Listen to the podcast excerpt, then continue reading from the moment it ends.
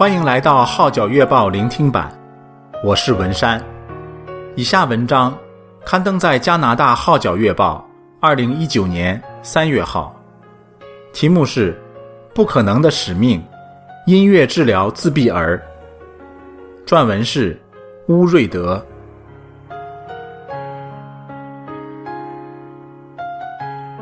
特殊教育是我不曾接触过，也从没想过的一块。同样的，我是音乐门外汉，所以我几乎可以肯定，以音乐治疗来帮助自闭儿是绝对不可能的使命。然而，在神的字典里是没有不可能的。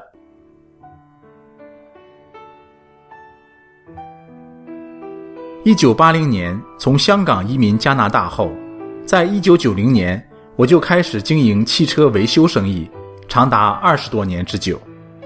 当中，神感动我去修读神学课程，在本科和研究院研读的是宗教教育和信仰基础。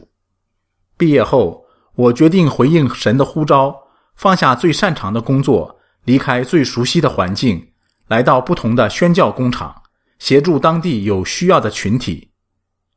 万万没想到，近年神又把我带到另一个全新的服饰岗位，以音乐治疗。来帮助自闭儿，特殊教育是我不曾接触过，也从没想到过的一块。同样的，我是音乐门外汉，所以我几乎可以肯定，这绝对是不可能的使命。然而，在神的字典里是没有不可能的。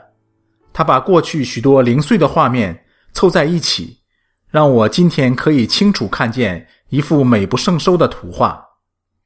回想第一次接触自闭症患者，就是在入读研究院的第一年。教授问同学们：“有谁可以帮忙照顾他的自闭症女儿一天？”我自告奋勇，我愿意。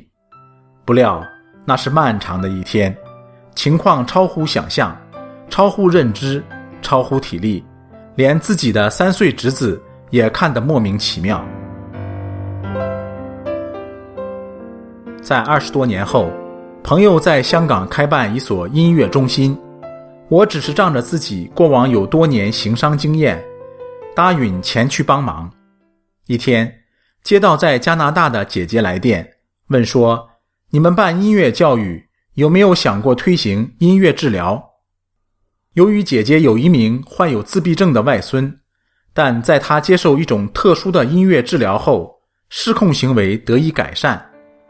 当时我在想。自己不是音乐专业，对音乐治疗一无所知，根本做不来。但不知怎的，这个意念居然变成一个催促。于是，本着看看无妨的心态，开始在网上搜索关于自闭症和音乐治疗的资料，包括不同的治疗资料以及自闭症人士教育的需要。最令我惊讶的是，虽然为自闭儿投放了不少昂贵的治疗费用，也经过漫长的治疗过程，但得以改善的效果却又不显著。我开始为此祷告：神啊，你既然让我看到这些为数不少的无助家庭，我可以为他们做什么呢？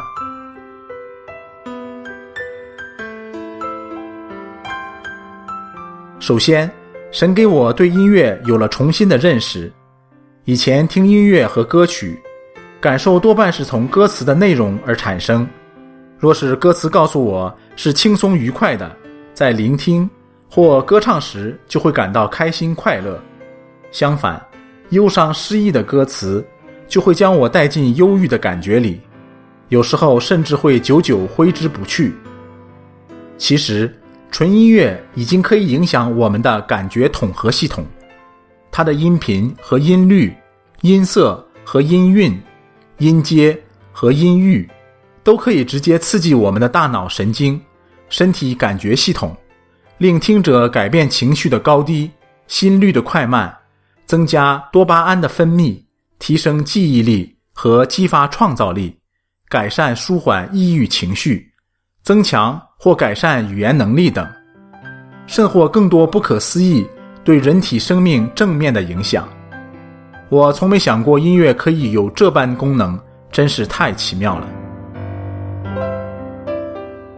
如果单凭个人的喜好，我一定不会选择特殊教育，因为要每天面对不同类型的行为失控者，绝非容易事。但眼见自闭症患者的人数与年俱增，而神又不断将服侍这群体的负担放在我心中，所以我决定修读一些特殊教育的课程，希望能深入认识特殊需要的人，以及他们家庭的需要。同时，神又激发我学习的心，哪怕每天只睡三至五小时，我还是觉得十分值得。回头一看，我竟然在网上完成了三十多个课程。在研读当中发现，婴儿从出生到两岁的成长期至为重要。他们的大脑神经系统和各感觉统合系统互动，彼此传递信息，相互联系成长。加上生物都有一个赖以生存的警觉系统，以致人类在大自然当中世代存留。可惜。近代的科技所发出的声频和信息都会破坏这段成长期，以致婴儿可能建立如语言障碍、情绪、恐惧等不同的失控行为。我接触过不少的个案，其中音乐治疗得以改善的为数不少。有自闭症孩子每十多分钟就要去关门一次，对他们来说，这种失控行为是很理所当然的。但经音乐治疗两个月后，他再没有这样做。另一名有严重语言障碍及自闭症小孩，我抱着他唱歌给他听，他嘴唇不时地抖动。唱完后，他多次模仿发音。看到这情景，心感欣慰。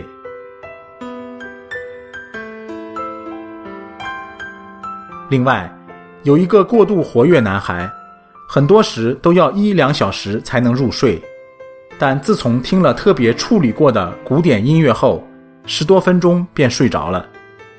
还有一名四岁多自闭症男孩，不断的在纸上或黑板上画很多小四方形，然后里面填满的都是恐龙。后来每周五天，以特殊音乐和行为互动，两个多月下来，现在正跟中心老师学小提琴，画画画得很漂亮。令人鼓舞。当然，还有很多令家长惊喜、自闭儿被改善的个案。我深信，只要在训练前下点功夫，让他们先适应环境，建立他们对治疗师的信任，通常训练都可以顺利进行。感谢神，让我透过这个侍奉，以从神而来的爱心、耐心和恒心去服侍这个特别的群体。不止他们得帮助，我更是在其中蒙了大福。